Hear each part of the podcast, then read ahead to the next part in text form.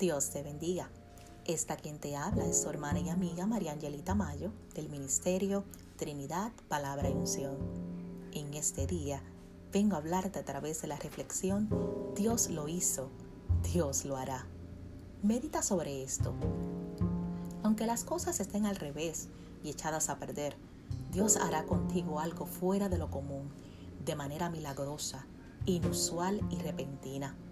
Decláralo en estos momentos. Recuerda que Él no se sujeta a las circunstancias, sino todo lo contrario. Son las circunstancias las que se le sujetan. Dios obra desde el plano de lo ilógico y de lo imposible. Él puede sacarlo todo de la nada, así como lo hizo con la creación del universo. Lo que Dios hará contigo será algo increíble en todo el sentido de la palabra es algo que sobrepasa absolutamente todas tus expectativas. Es que ni siquiera lo puedes imaginar. Lo hará para que su nombre sea exaltado y tu fe sea fortalecida. Será el Dios Altísimo quien peleará por ti esta batalla que amenaza acabar contigo. Será el quien hará lo que tú no puedes hacer.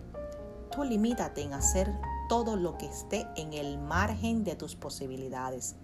Enfréntate a la multitud de todos tus oponentes con valentía, sabiendo que Dios hará el resto.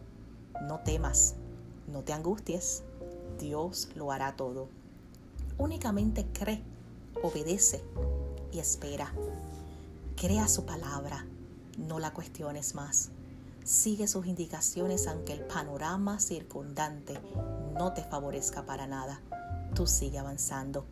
Espera las promesas que te ha dado no te desesperes, aunque aún no veas ni el menor destello de posibilidades para que tu milagro ocurra. Espera, pues Dios tiene su tiempo. Lo que Dios te ha mostrado se cumplirá, aunque sea tarde.